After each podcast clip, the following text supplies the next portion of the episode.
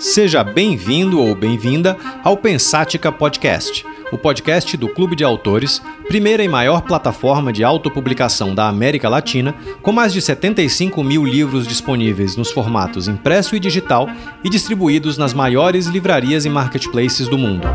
Meu nome é Ricardo Almeida, sou fundador e CEO do clube e deixo esse convite aberto para que você se junte a nós nessa jornada para desvendar o futuro do mercado editorial Vamos então ao tema deste episódio, deixando antes apenas um agradecimento à Pulsante, produtora responsável pela edição desse podcast.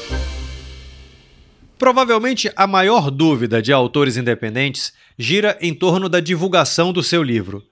Não que se despreze as demais essencialíssimas tarefas para se deixar um livro perfeito, como a leitura crítica, a revisão ortográfica e gramatical, a construção de uma sinopse engajante, a criação de uma capa sedutora e assim por diante. Já falamos diversas vezes por aqui que, sem isso, não há publicidade que faça um livro vender. Mas todas essas tarefas, de certa forma, carregam doses menores de mistério. A fórmula para se criar uma boa capa, por exemplo, é relativamente simples. Pode demandar um investimento por vezes maior ou menor, mas não há muito mistério na tarefa de contratar um bom capista que criará uma boa capa. O mesmo serve para diagramação, a conversão para o EPUB, que é o formato ideal para e-books, e assim por diante. Mas quando a publicidade entra em cena, aí tudo muda. Vale a pena comprar palavras-chave e rodar uma campanha no Google? E no Instagram, no TikTok ou em outras redes sociais? Quanto custa exatamente uma campanha minimamente eficiente?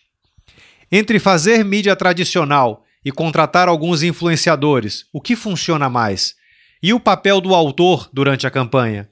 Essa última pergunta é especialmente importante, aliás, porque muitos autores entendem, erroneamente, que basta investir um ou dois mil reais no Google e pronto. O seu livro disparará a vender sem que nenhum outro esforço seja necessário. O segundo ato da peça, a frustração absoluta que por vezes esbarra no questionamento da honestidade da agência ou do profissional que ficou a cargo da propaganda ao se descobrir que todo aquele investimento, grande para o autor, mas possivelmente pequeno para uma ação publicitária, se converteu na venda de apenas um ou dois exemplares. Isso significa que a propaganda, até pouco tempo definido como a alma do negócio, não funciona? Não. Significa apenas o óbvio que a propaganda é uma das peças que, se bem feita, pode sim fazer as vendas de um livro decolarem. Mas friso aqui o fato de que ela precisa ser bem feita, o que significa ser encarada como parte e não como o todo de um esforço de divulgação. Já falamos aqui no podcast sobre dois elementos extremamente importantes para a divulgação: a imprensa, no episódio 41 com Vinícius Cordone, e os influenciadores, no episódio 40 com Juliano Loureiro. Hoje é o dia de falarmos sobre mídia. O convidado, Gustavo Reiser, analista sênior de mídia da Essence Mediacom. Gustavo, seja bem-vindo. Oi, Ricardo, muito obrigado. Prazer estar aqui com o senhor. E vamos lá falar um pouquinho sobre. O senhor é sacanagem, né? Vamos lá. Bom, já vou começar com uma pergunta aqui, talvez meio na fogueira. Quando o Google chegou no Brasil, ele fez um trabalho, talvez essencial, de convencer o mundo de que todo ser humano poderia comprar mídia diretamente e ter resultados. Eu não estou questionando isso, mas há um outro lado em se hipersimplificar um processo que por vezes é mais complexo do que o que parece. Sem querer fazer o inverso do Google e passar uma imagem de algo mais difícil do que é, você poderia descrever como funciona uma campanha de palavras-chave? Então, uma campanha de palavra-chave é o que a gente chamaria também como uma campanha de pesquisa né, dentro do Google. Então, basicamente, elas são anúncios que a gente vê toda vez que a gente pesquisa alguma coisa no Google, e é justamente uma coisa que às vezes a gente não percebe que ele está ali, e são as grandes coisas que o Google faz, mas pesquisando qualquer coisa, ou quase qualquer coisa que fazemos ali no Google, a gente vê que os primeiros anúncios, os primeiros resultados que aparecem, geralmente tem aquela palavrinha ad, isso é um anúncio, e justamente ali que é a campanha de palavra-chave. Então, ali nesse momento, é, tudo funciona muito rápido e através de um leilão. Então, a partir dali, o Google mede alguns critérios que vão desde é, as palavras em que você está selecionando, então as palavras em que o anunciante ali é, definiu como palavras em que ele queira, que ele acha interessante que os anúncios dele apareçam, até outros critérios, como alguns critérios de qualidade, de experiência e a pontuação de relevância que o Google dá para isso também. Então, engloba uma série de fatores que justamente fazem esse anúncio aparecer ali e a ordem em que esse anúncio aparece ali, dependendo do, do, do que foi pesquisado e do resultado também da pesquisa ali feita. Que vai além do quanto que você paga por cada clique, né? Exatamente, porque o Google ele também não vê apenas como o, esse leilão que eu falo, ele não é um leilão apenas baseado em dinheiro. Porque para o Google também é interessante que o anúncio que esteja ali ele seja relevante para você. É isso que faz você querer continuar pesquisando as coisas no Google e não em outro buscador, por exemplo. Então, é, o anúncio que está ali primeiro, ele, além de ser um anúncio de alguma pessoa que deu um lance, está entrando com dinheiro, também é um anúncio que é, o Google considera como é um anúncio de qualidade. Isso envolve várias coisas, desde a composição do anúncio, da página que você está levando, da pesquisa que o usuário fez e do que você está entregando para ele. Então, quanto mais relevante é esse anúncio para o usuário, melhor a chance de ele aparecer em primeiro. E o Google entende isso, e isso entra na equação para aparecer ali não só apenas o dinheiro, o quanto que ele está dando nesse lance para aparecer ali nos primeiros lugares da pesquisa. De, de certa forma, me corrija se eu estiver falando besteira, quanto mais o anúncio na sua composição, né, no texto, tiver a ver com a página para onde ele vai se destinar, se for a página de venda do livro, por exemplo, com título, sinopse, enfim, com as demais características do livro, provavelmente mais barato vai ser comprar essa, essa, essa palavra-chave, porque o Google vai entender que é um anúncio que efetivamente vai ter muito relação com o produto ofertado. Certo? Isso, ele, ele vai medir não só a página de destino, se realmente eu estiver falando isso no anúncio, falando isso na página de destino, mas também a pesquisa do usuário. Né? Então, se o usuário pesquisa, é, por exemplo, ah, livros de ação, por exemplo, você vai entregar isso no anúncio, vai entregar isso na sinopse, vai entregar na descrição, na página do destino, ele vai entender isso que é super relevante, porque você está entregando exatamente o que, que o usuário está pesquisando. Isso vai fazer com que você tenha uma pontuação melhor, e é claro, eu consiga fazer essa campanha gerar, né, aparecer melhor e também estar tá mais destacado dentro do Google. O inverso também é verdadeiro. Se eu simplesmente Sim, colocar um anúncio que não tem nada a ver com a página de destino, pegar uma palavra da moda e levar para o livro, bom, além obviamente de todo mundo que clicar nele chegar num negócio que não tem nada a ver com o que clicou, provavelmente você vai perder essa pessoa, mas também o custo vai ser muito maior, certo? Exatamente, porque aí a pessoa vai clicar, vai entrar no site, vai ser cobrado, porque o Google ele tem essa cobrança por clique geralmente. Então é claro que ali você já perdeu a pessoa não só para você não estar tá entregando o que ela está pesquisando, mas também pela própria pontuação do Google, o que você não está entregando, o que, que ela quer, o que ela pesquisou realmente na barra de pesquisa. Saindo apenas de palavra-chave, é, é, mas não saindo completamente, né? Mas é só abrindo um pouco o leque. Como você definiria o que se chama no mercado de mídia de performance e que meios o autor tem para trabalhar? Então, a performance né, é muito mais abrangente do que só a campanha de pesquisa. Né? Que muitas vezes a gente fala, e é muito falado por aí, ah, campanha de palavra-chave, campanha de pesquisa, porque ela sempre vem quando a gente fala disso, porque é uma campanha de fundo, uma campanha que ela é de alta intenção. Ali naquele momento, a pessoa está realmente pesquisando, ela está no momento final, muitas vezes, da compra, ou muito próximo do final, porque ela já está ali pesquisando efetivamente o que ela quer. Se ela já está pesquisando, possivelmente ela já passou dessa fase de conhecer, já passou dessa fase de considerar, né, e ela está justamente nesse ponto é, final. Então, quando a gente fala de uma campanha de performance, muito vem à mente de que é uma campanha de Google, uma campanha de pesquisa, uma campanha ali de palavra-chave. Mas não necessariamente, porque justamente existem outros meios que podem ajudar o autor aqui a montar uma campanha, e isso varia de caso a caso. Então a gente tem que sempre pensar, de, a, mídia ela funciona muito parecido com o que a, eh, a gente vê nos funis de marketing mesmo, propriamente ditos, né? Que a gente tem a primeira fase ali, que é a parte de awareness, de você conscientizar, mostrar, depois a parte da consideração, para daí você realmente fechar uma venda. Né? Então esse, todos esses processos, eles precisam estar bem alinhados, e tudo isso, ele é performance também.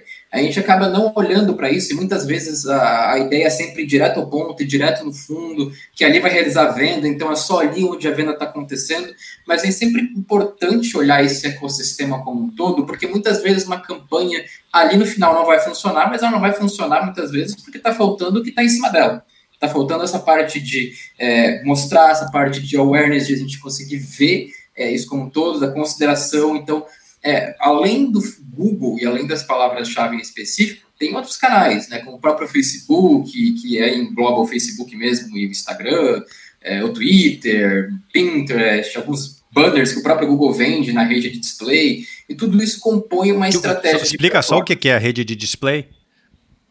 Rede de display é basicamente, sendo bem, é, resumindo bem, é basicamente quando você entra num site ou um blog ou alguma coisa assim e você vê aqueles banners muitas vezes na lateral, ou muitas vezes no topo, ou às vezes até no meio ali da, de um artigo que você está vendo. Então, toda essa parte de distribuição visual. O Google ele tem, um, ele tem uma parceria através do AdSense com muitos desses, desses blogs e ali aparecem muitos anúncios também. Eles funcionam muito nessa parte, podem funcionar para performance também, podem gerar vendas ali também de uma maneira um pouquinho mais visual né, justamente. Há ferramentas ao alcance do autor independente para que ele mesmo monte e gerencie a sua campanha? Sim, tem várias ferramentas que. Pode dizer o nome de, de, uma, duas, sei lá. Sim, existem várias ferramentas aqui que elas. Algumas são pagas, né, que ajudam a esse gerenciamento de campanha, mas existem várias gratuitas que podem ajudar bastante. É, para montar e gerenciar a campanha, tem algumas que eu gosto, como o próprio. Para montar as campanhas, né, o Google Ads, que é a plataforma do Google de anúncios, também oferece uh, algumas opções como o planejador de palavra-chave. Então, lá dentro do Google mesmo, ele te dá essa ferramenta em que você consegue ter ideias de palavra. Muitas vezes você pode colocar o seu site e o Google mesmo diz algumas palavras que seriam interessantes, porque o Google ele vai ler o seu site, vai ler ali a sua página e dizer o que, que tem. Isso ajuda porque você já entende um pouquinho dessa questão de relevância que a gente comentou lá no começo então, vai dizer um pouquinho sobre o que, que palavras são interessantes, como é que está o custo delas e esse tipo de coisa. Então, ele é uma ferramenta bem legal para essa parte de planejamento inicial da campanha, porque ali, às vezes, você não tem muita ideia de como você começa, né? de onde que palavras são interessantes você começar.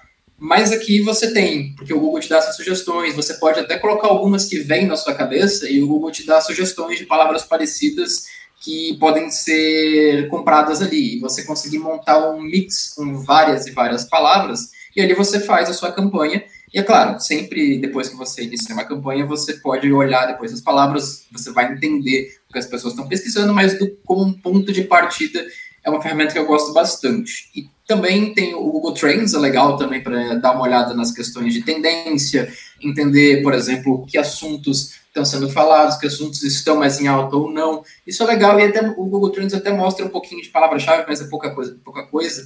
Mas geralmente ajuda também, porque isso junto com o Keyword Planner, por exemplo, que é o gerenciador de palavra-chave, são duas ferramentas que talvez usadas em conjunto ajudem esse passo inicial, ajudem a dar um contexto de onde é, você está inserido na hora de começar essa campanha. E fora do Google ainda tem no Facebook algumas, como o próprio Facebook, que ele diz lá, e você pode criar segmentações, ele diz o tamanho, e ele tem algumas ferramentas assim também dentro do próprio Facebook Ads, e pode te ajudar também nessa parte. E, tem uma coisa que, como essas, essas ferramentas todas elas foram de fato feitas pensando no, no, no próprio usuário pilotar uma campanha, elas têm lá os seus tutoriais, elas ensinam como Sim. serem trabalhadas. Né?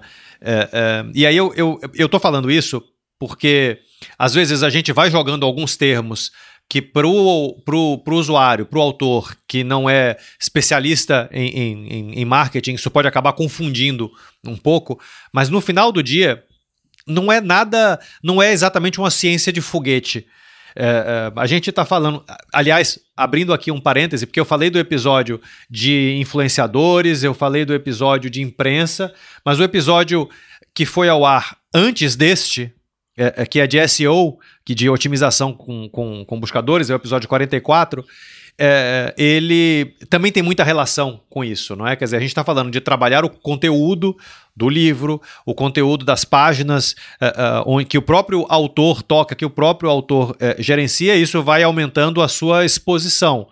vai também facilitando a sua relação, se a gente pode chamar de relação, com, com o Google, né, com os mecanismos de busca. E a campanha acaba complementando isso usando as ferramentas para achar as melhores palavras-chave para se é, é, comprar e para se conseguir estruturar uma, uma, uma ferramenta, uma ferramenta, desculpa, uma, uma campanha, correto? Exatamente. É, são realmente ciências muito complementares, né? Tanto essa parte de você, a parte de, do que é pago, o que não é pago. É sempre legal ter essa visão de um todo, porque muitas vezes você entende o que você está fazendo, por exemplo, na parte ali orgânica, o que está dando realmente essa parte de conteúdo e o que, que você está fazendo na parte de mídia propriamente dito que você está comprando. Então, é sempre muito bom você entender essa, essa, como essas duas ciências elas se complementam para chegar no objetivo final que é, que é venda. Então, é, é um esforço muito conjunto nesse sentido. O, o Gustavo, a gente está falando apenas de compra de mídia é, qual é o papel das peças criativas é, é, em si, seja na redação, no caso de palavras-chave, ou na arte, né, na, na criação visual para peças na, na, na, rede de display? É muito. Eu vejo no mercado, já passei por situações assim, de a gente tem um problema às vezes na performance da campanha, às vezes o resultado não está vindo, às vezes a gente precisa fazer algumas alterações de rumo e a primeira coisa em que as pessoas veem, que muitas vezes né, olham nesse momento, é para segmentação, é para fazer ajustes na estrutura. E muitas vezes a gente não olha para a parte do criativo. E o criativo é uma parte que é extremamente importante, na verdade, ela é muito fundamental. E saber ler o que, que esse criativo nos devolve de informação. Só para fazer uma tecla SAP, por criativo, entenda não a pessoa que criou, tá? Mas a, a peça é, em si, a peça visual. a peça criativa, sim, exatamente, sim. a peça criativa do conceito. É, então ela geralmente às vezes passa despercebida, às vezes é uma coisa que não fica na parte de otimização, tipo, temos esse criativo aqui, temos esse anúncio aqui, vamos deixar isso e vamos mudar o restante da campanha. E muitas vezes isso está fazendo uma parte fundamental. Hoje, principalmente o Google é, e as outras ferramentas em si de mídia, eles têm algoritmos bem apurados, algoritmos que ajudam muito nessa parte de otimizar resultado. E uma das coisas em que muitos desses estão no caminho é até de eliminar ou mitigar bastante a, a mão que a gente coloca na parte da segmentação. Então, vou dar um exemplo do Google hoje, que além das campanhas de palavra-chave, que são as mais conhecidas propriamente do Google, eles têm um formato hoje que é o Performance Max, ou máximo desempenho, que eles chamam, que é um formato em que a gente não imputa nenhuma segmentação. A gente não coloca basicamente nada de segmentação de palavra-chave que a gente quer, e o próprio Google vai lá e encontra essas palavras para a gente e vai fazendo essa otimização. O algoritmo vai fazendo isso. E com base em que ele faz isso? Com base no anúncio, no criativo. Então, se o criativo não tiver apurado, ele acaba não ajudando e aqui o caminho da campanha vai para um lado errado. Então, essa parte, o que está tendo essa tendência justamente é o criativo se tornando uma parte cada vez mais importante na campanha, mais mesmo até do que a segmentação, porque ela está deixando de ser um negócio super manual, que eu vou lá e coloco todas as palavrinhas que eu quero, ou vou lá coloco todos os segmentos que eu quero, para um, um, um, cenário em que às vezes eu estou pensando que uma palavra vai funcionar, mas às vezes tem outra ali que eu nem pensei em considerar, ou que o meu usuário está pesquisando e por acaso não estava na minha mente, ou no meu escopo no momento, eu posso estar tá perdendo essa palavra, posso não estar tá aparecendo. E o Google, por exemplo, já entendeu isso e já está dando essas campanhas mais automáticas. Chama Google Max o nome? É, o nome da campanha é ou Performance Max, ou Máximo Desempenho. Tá. É o nome de uma campanha específica que tem lá dentro do Google, que é bem automática. É, e para isso, justamente cabe ao anunciante né, fornecer esses criativos para ele, para ele dar esses insights. É, então, é importante sempre que tenha esses criativos e que tenha essa variação de criativos, que a gente não chegue lá, por exemplo, e coloque um anúncio só e deixe só aquele anúncio e depois, beleza, eu vou olhar aqui minhas palavras e tentar otimizar o que funciona melhor dentro desse anúncio só. O ideal é sempre ter bastante anúncio e bastante variação. Né? Isso desde discurso, eu estou falando às vezes do layout que está ali do, do anúncio, a cor, às vezes quando estou falando de, sei lá, post no Facebook. É sempre importante ter isso tudo, porque quem vai dizer qual o melhor criativo que funciona melhor não é a gente aqui na ponta. É o cliente, é a pessoa que está fazendo a compra, a pessoa que está interagindo com isso. O leitor. E é daí, é, no caso, o leitor também. Então aqui a gente tem que entender que ele que vai nos dar essa resposta. Quem que está funcionando melhor? Qual como é o melhor argumento? É, às vezes eu tenho vários, né, várias coisas boas que eu possa destacar sobre o meu livro. E aqui é justamente onde entra o nosso trabalho de olhar o que está funcionando aqui, olhar quais são os principais argumentos e o que mais eu posso falar de positivo com isso que eu estou vendo que está desempenhando melhor. Então, sei lá, como um exemplo que eu até pensei aqui, é se eu tenho, sei lá, um livro que fala sobre receitas.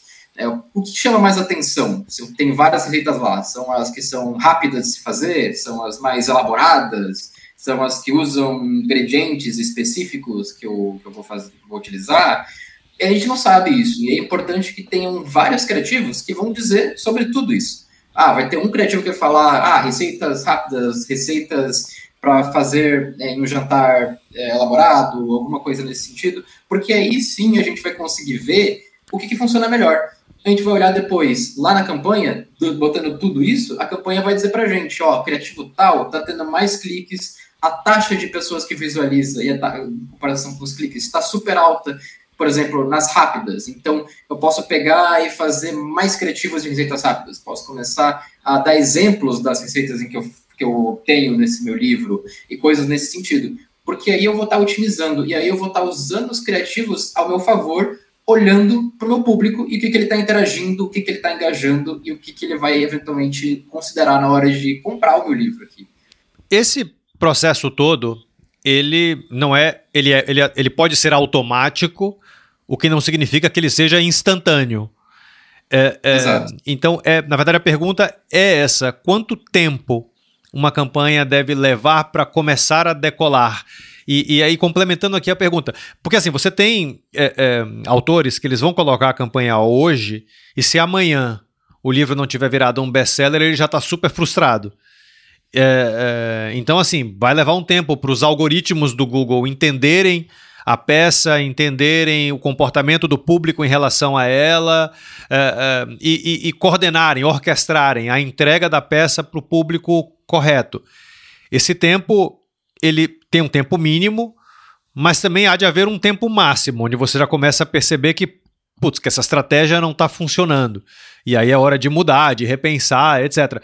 Como é que funciona isso? Como é que a gente navega no tempo, no ciclo de vida de uma campanha? Bem difícil dizer exatamente o tempo, porque ele é bem individualizado. Né? Para cada é, campanha que a gente for fazer, para cada orçamento também que a gente ter. É, eu gosto de esperar pelo menos uns três meses, às vezes um pouco menos, mas isso varia bastante. O importante é a gente deixar as ferramentas saírem do aprendizado. O aprendizado é porque, tanto, da mesma forma que o, os algoritmos, como você comentou, eles são super inteligentes, eles precisam de tempo. Eles precisam de tempo para entender quem que está comprando, vai estar tá comprando, quem é que vai estar tá engajando.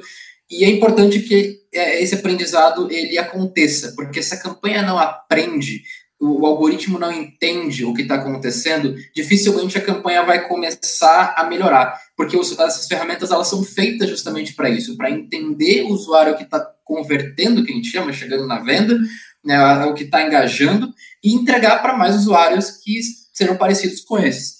É, então, por exemplo, vamos voltar para o exemplo lá das receitas. Se tem duas pessoas que compram um livro e ela compra só por um motivo, por exemplo, pelas receitas rápidas que eu comentei. Se você vende para essas duas pessoas, você consegue dizer que, com base nessas duas pessoas que compraram, é todo mundo que vai comprar o seu livro vai comprar por conta disso? Não dá é uma amostra muito pequena e as ferramentas elas fazem isso, elas precisam de usuários, elas precisam de vendas ou cliques, dependendo do que você está fazendo aqui, em qual fase você está trabalhando, mas ela precisa disso para entender para onde que ela vai entregar a campanha. Então, para a gente ter uma noção de tempo, do que tá, de quanto tempo vai demorar, é sempre importante olhar a parte de aprendizado. O Facebook ele é bem explícito nisso. Quando você faz um anúncio, ele diz ali que a campanha está no aprendizado, que, que se você vê que a campanha está travada nessa parte de aprendizado, que ela não escala, passou três semanas, passou um mês, dois meses, e os resultados não vêm um caminho mínimo de evolução, aí é onde a gente deve abrir o olho para entender se a estratégia não está funcionando, porque no começo é normal, porque justamente a campanha vai sair do zero, vai sair de não entender absolutamente nada sobre o seu livro, não entender absolutamente nada sobre quem vai comprar o seu livro, para começar a entender quem vai comprar o seu livro. E às vezes você vai ter pouquíssimos eventos, pouquíssimos cliques ou alguma coisa nesse sentido, e a ferramenta vai ficar perdida, ela vai disparar para todos os lados e vai acabar não acertando ninguém. É nesse momento que a gente vê que a campanha estagnou, depois ali do primeiro, primeiro mês, do segundo mês, a gente vê que a campanha estagnou, você olha no Facebook ali, tem uma coluninha que mostra né, a campanha aprendizado limitado, é aí que a gente abre o olho e pensa, eu acho que a estratégia pode ser um problema, eu acho que a gente tem que dar uma mudada nesse ponto. O, o, Gustavo, teve uma coisa que você falou. Você está falando em semanas, é, é, em mês, dois meses, um mês, três meses. É, é já deduzo daí e isso é uma informação importante, que uma campanha de performance, ela não é aquela campanha de é, vou fazer hoje para um negócio, para ter resultados fabulosos daqui a duas semanas, quando eu for lançar o meu livro, e depois eu esqueço disso. Já deu, quer dizer, é, a gente está falando de algo de longo prazo, de uma estrutura é, de campanha. E veja, uma estrutura de campanha não precisa, não significa necessariamente que você é, precise ter uma verba é, do mesmo tamanho que sei lá, que a verba das Casas Bahia de, de mídia. Quer dizer, não, não é isso.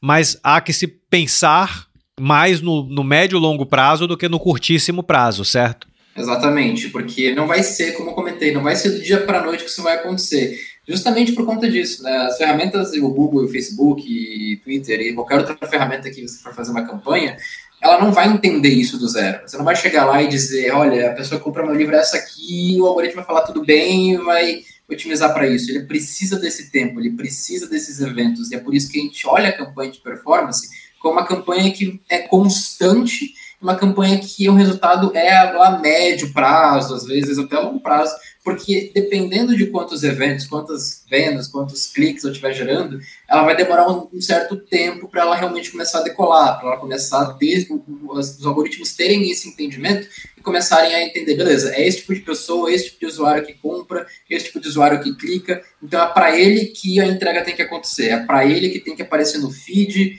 é, é para ele que tem que aparecer no site que ele estiver navegando na rede de display do Google. Então, realmente, não vai ser uma coisa tão instantânea. E às vezes é vendido muito como se fosse isso, né? Que eu vou lá e vou botar uma campanha no Google e amanhã eu vou começar a vender porque agora meu anúncio aparece ali quando alguém pesquisa minha palavra no Google. Não, outras pessoas vão estar comprando termos ali, muito provavelmente.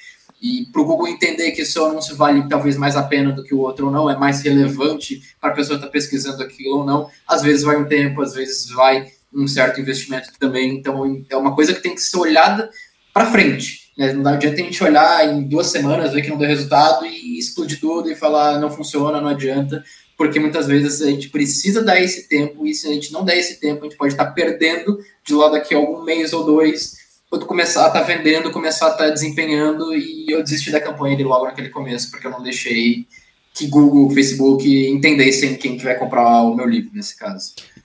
E, e para reforçar algo que você também já falou, é, uma campanha de marketing digital, a gente está falando de algo de fato holístico. Quer dizer, quanto maior a presença, quanto mais estruturada for a presença do autor, quanto mais conteúdo ele tiver, é, quanto mais ele uh, quanto mais quanto melhor for o seu SEO, né, das suas páginas, a sua otimização uh, para buscas orgânicas, para buscas naturais, não pagas do, do, do, Google.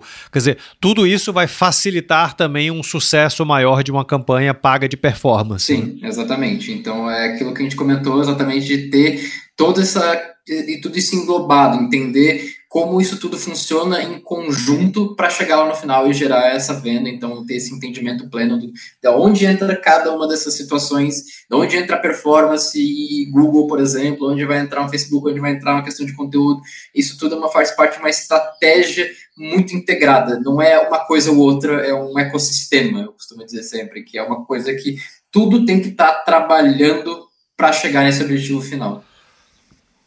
Perfeito. É, não, é, é, esse pensar o todo é um, é um negócio importante, não há atalhos mágicos. Exato. É, é exatamente aquilo que a gente está comentando aqui. Às vezes eu chegar lá no Google e fazer, vou fazer só Google e eu vou esperar, isso vai funcionar. E não, não existe esse atalho, é tudo isso junto. Bom, a pergunta sobre toda, todas essas, na verdade, mas especificamente sobre o tempo, ela costuma vir casada é, com uma outra pergunta que é sobre dinheiro.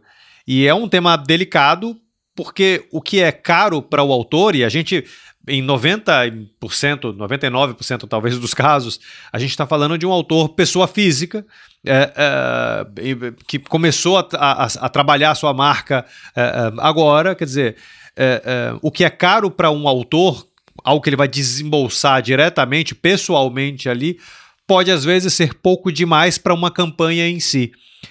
Por mais que isso possa variar imensamente, há algum valor base a partir do qual passa a valer a pena fazer mídia? Ou esse valor vai depender de fato de você já ter os seus a sua, a sua outra presença uh, uh, os seus conteúdos a sua estrutura orgânica uh, já estruturada esse valor ele depende muito realmente de, dessa estrutura e ela é super importante porque quando a gente fala da questão de funil, né? Então a parte orgânica ela vem em cima dessa parte de performance propriamente dita. Então, se eu tenho uma questão orgânica muito bem definida, em que eu já tenho usuários, por exemplo, que já estão lá no Google, já estão pesquisando, sei lá, já estão pesquisando pelo nome do meu livro em específico, que seria o melhor cenário possível, ou já estão pesquisando por é, coisas muito próximas a isso o valor em que eu vou desembolsar para aparecer ali nessa, nessas primeiras posições, ou até mesmo em outros lugares, como o Facebook. Se eu já tenho essa questão orgânica muito bem definida, esse usuário ele já entendeu, né, já está nessa, nessa rede, entre aspas, e daí ele está lá no Facebook, está lá no Instagram, e daí recebe uma publicação minha divulgando, é, esse custo ele diminui justamente porque tanto o Google quanto o Facebook, o Facebook, o Facebook mais cobra mais por impressão, que é quando aparece realmente o anúncio, o Google mais por clique, né? Mas quando a gente está ali nesse ecossistema, quando o usuário vê e clica com uma facilidade maior, eu estou desembolsando menos dinheiro também para atrair esse usuário. Então, quanto melhor eu tenho essa rede fixada, menor também precisa ser o meu investimento em mídia, porque eu não preciso de um esforço tão grande vindo do, do meu bolso para fazer esse convencimento, porque eu já estou fazendo ele usando esses outros artifícios que não são necessariamente pagos. Né? Eu não estou desembolsando aqui o dinheiro para o Facebook ou para o Google, mas eu estou usando isso como complemento. Eu estou entrando nesse momento mais próximo do final, aparecendo dizendo: olha, esse aqui é o livro, clica aqui, fecha e, e compra ele nesse momento. Então, ele não tem um valor exatamente base, porque isso varia muito. É claro que sempre tem os valores né, mais razoáveis, assim, entrar com um, dois, três reais por dia no Google é muito difícil, porque você vai entregar quase nada, então eu priorizaria entrar com pelo menos lá para uns 50 reais, alguma coisa nesse sentido, para a gente conseguir gerar um pouquinho de, de, de pesquisa, entrar um pouquinho mais né, nesse aspecto, mas, de novo, é, quanto mais a gente tiver esse esforço na parte orgânica, menor eu preciso ter esse esforço na parte de mídia, porque são coisas complementares. Então, eu estou facilitando e barateando a minha campanha de mídia e estou levando mais pessoas a chegar nessa fase de que é a parte final antes da compra. Então, é importante deixar as campanhas também saírem do aprendizado, né, aquilo que eu comentei, porque se ela trava ali, eu invisto muito pouco, por exemplo, então eu boto uma, um valor muito pequeno, sei lá, um real por dia no Google muitas vezes a campanha não vai sair desse aprendizado. Ela não vai gerar, sei lá, 5, 10, 100 cliques por dia. Isso é pouco para o Google, então ele não vai entender quem é a pessoa que compra com base nisso. Então é sempre bom é, ter um pouquinho também a mais para o Google conseguir ter essa amostra, né, essa amostragem de pessoas e também, é claro, quanto mais, é, como a gente comentou aqui, quanto mais você está integrando essa rede, mais barato você vai pagar para sua conversão, para sua venda, melhor vai ser o seu desempenho de mídia propriamente dito. Maravilha. Em sua opinião, o que, que nunca deve ser feito numa campanha de mídia para se divulgar um livro? Eu acho que uma coisa principal que a gente tem que olhar nas campanhas é nunca olhar só para o fundo do funil e pensar que a, o sucesso da minha campanha está condicionado apenas a isso. Que eu acho que isso é um erro muito comum que acontece nas campanhas de performance. Tipo, se é vendeu, ótimo, se não vendeu, tá tudo errado. Exatamente. Que as, muitas vezes a campanha vai, vai. Você vai lançar uma campanha, vai estar nos seus primeiros dias ainda, você está com um orçamento às vezes muito baixo, você não tem uma rede de apoio ali na parte de conteúdo também, então você vai ter poucas pesquisas, poucos cliques, então a campanha está tudo errado e eu vou olhar apenas para fechar o binóculo apenas aqui nesse, nessa campanha de Google, nessa palavra-chave.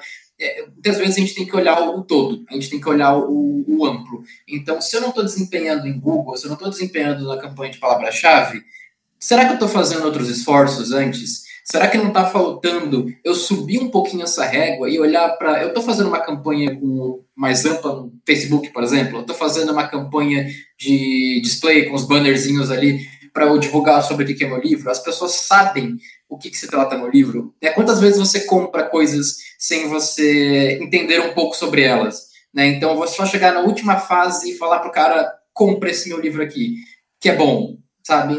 Não, às vezes, esse esforço aqui você olha, você pensa, ah, não funciona, o dinheiro está sendo jogado fora, e, e, muitas vezes você precisa olhar para cima, olhar o que, que eu estou fazendo além disso, e o que, eu estou fazendo para complementar essa minha campanha, porque tudo isso é performance, tudo isso vai fechar no final na venda do livro, né, eventualmente. Então, é, uma, é o, erro que eu vejo como muito comum é olhar só para isso e desistir e falar, não, isso não funciona. Beleza, talvez não funcione nesse momento. Talvez eu precise de um esforço em um Facebook antes. Talvez eu precise de um esforço é, em uma estratégia que mostre o meu livro antes de chegar nessa parte em que eu vou só chegar lá e pedir para as pessoas né, que, que, estão lá no Google para comprar um livro ou chegando lá para competir com outros, porque muitas vezes eu estou comprando palavras amplas, é, sei lá, livro de ação ou qualquer outra coisa nesse sentido.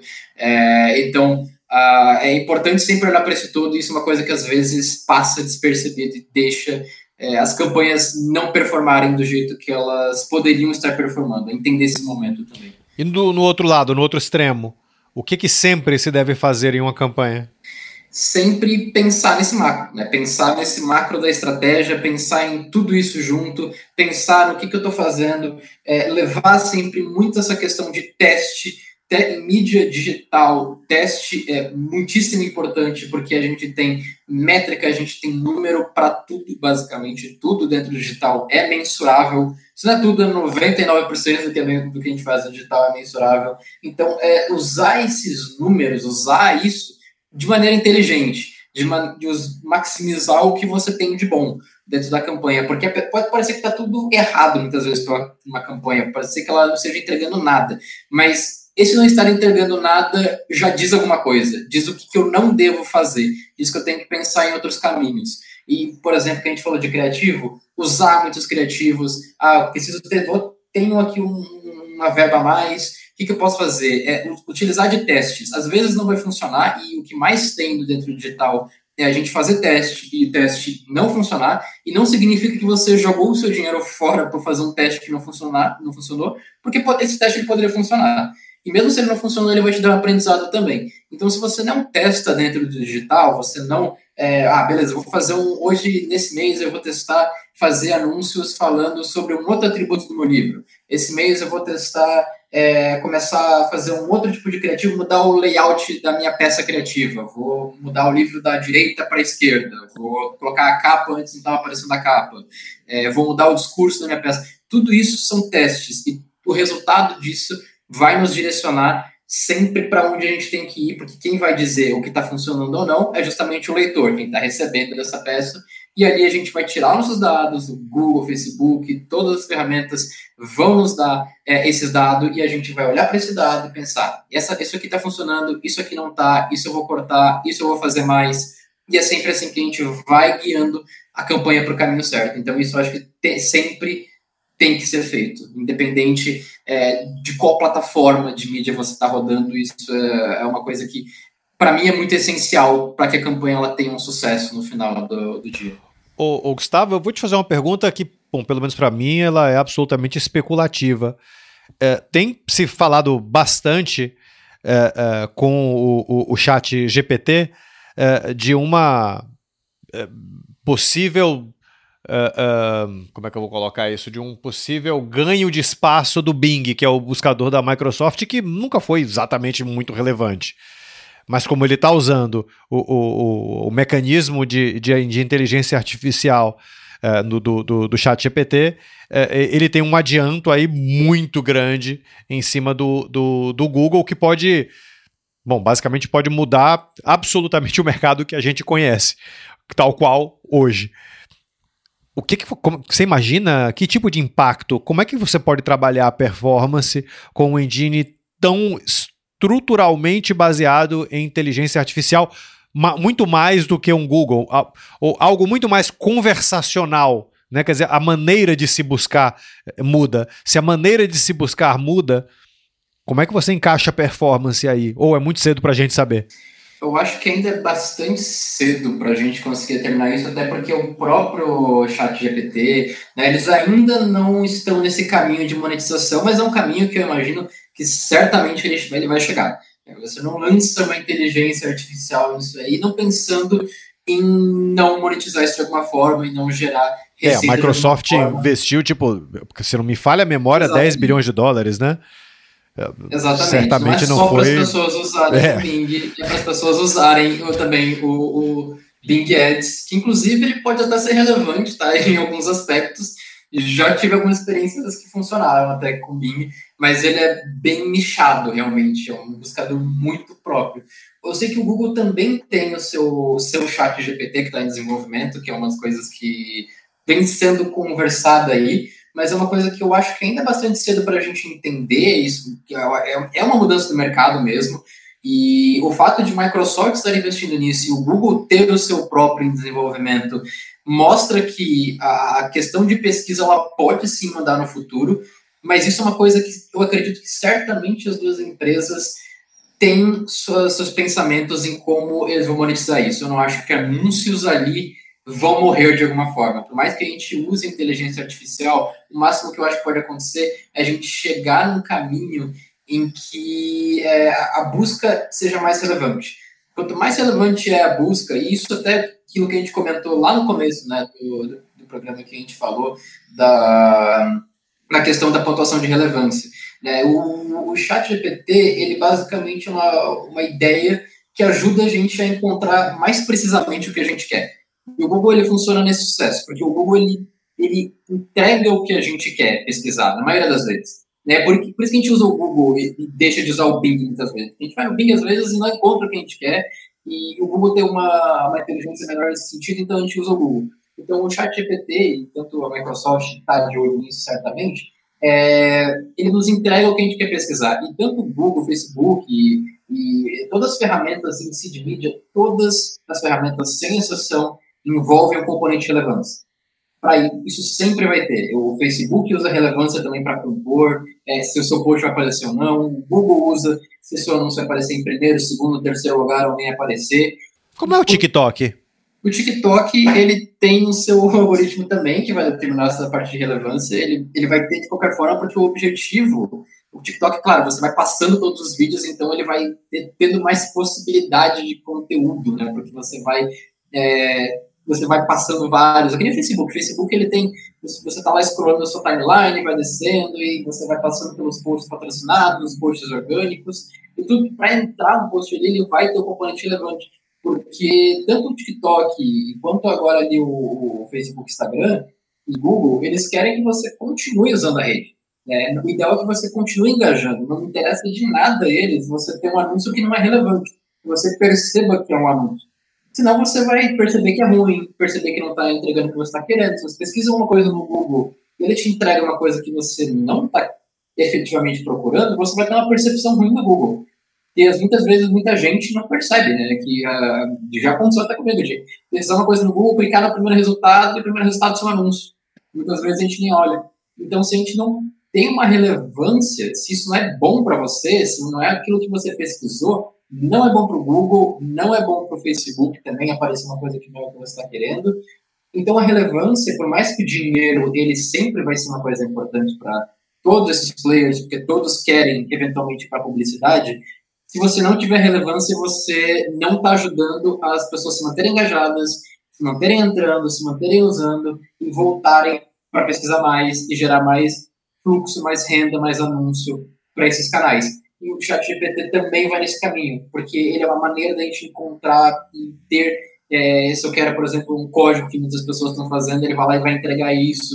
Então, é, é um caminho meio que que ele é sem volta, ele vai ser incorporado na pesquisa, mas imagino 100% que isso vai ser monetizável de alguma forma. E vai ser monetizável também nesses moldes de o que é importante, o que é relevante, o que vai te manter engajado, o que entrega o que você pesquisou melhor é o que vai acabar funcionando e quanto melhor você entregar isso na parte de anúncio, bom para você, bom para o Google e também né, para ter sua campanha de forma geral também. Perfeito, perfeito. Bom, para a gente finalizar, que dica você pode deixar aqui para o autor independente?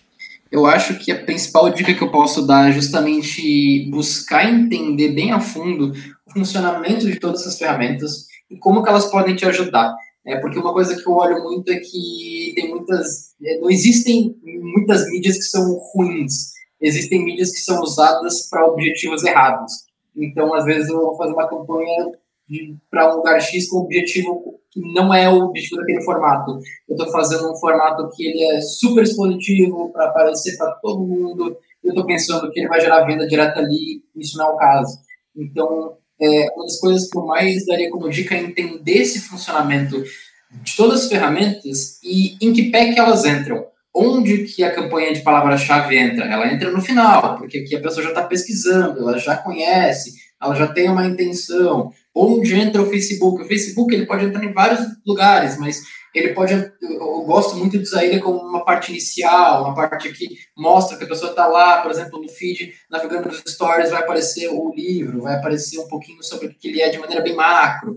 Então, entender como que cada peça dessa se encaixa numa jornada para você chegar no final e gerar uma venda é uma das coisas mais importantes que você tem para fazer um planejamento e realmente usar o seu dinheiro de maneira efetiva. E não pegar e colocar todo o seu dinheiro em um lugar e, todo o seu dinheiro em um formato e depois não está funcionando e você pensar ah, nada desse digital funciona. Às vezes você tem que entender como que cada uma dessas peças ela vai se encaixar para chegar no final e ter esse entendimento. Isso você acha pesquisando, tem muitos cursos também por aí. Então, olhando para isso, você vai ter um entendimento dessa estratégia, vai conseguir com certeza tirar bastante resultado das campanhas de digital, porque a mensuração e a quantidade de dados que a gente tem em relação a essas campanhas nos ajudam a ser muito inteligentes em relação a isso, a tirar muito insight, tirar muita ideia legal de como que a gente pode vender e muitas vezes a gente vai chegar nesse objetivo final se a gente conseguir entender exatamente onde cada um desses. E não é uma receita de bolo. Se fosse fácil e se fosse tudo pronto, não seria, né, não seria uma ciência dessas. Você não, se você entregasse o plano pronto, estaria todo mundo fazendo a mesma coisa e não é. Para cada um funciona de maneira diferente. Cada público é, engaja em lugares diferentes e é importante entender isso na hora de construir uma campanha. Gustavo, muito obrigado pela participação. Que suas palavras esclareçam as tantas mentes de autores que pensam incessantemente em campanhas para os seus livros e que abram espaço para muitos best-sellers. Tomara, esperamos. Ao ouvinte, até o próximo episódio.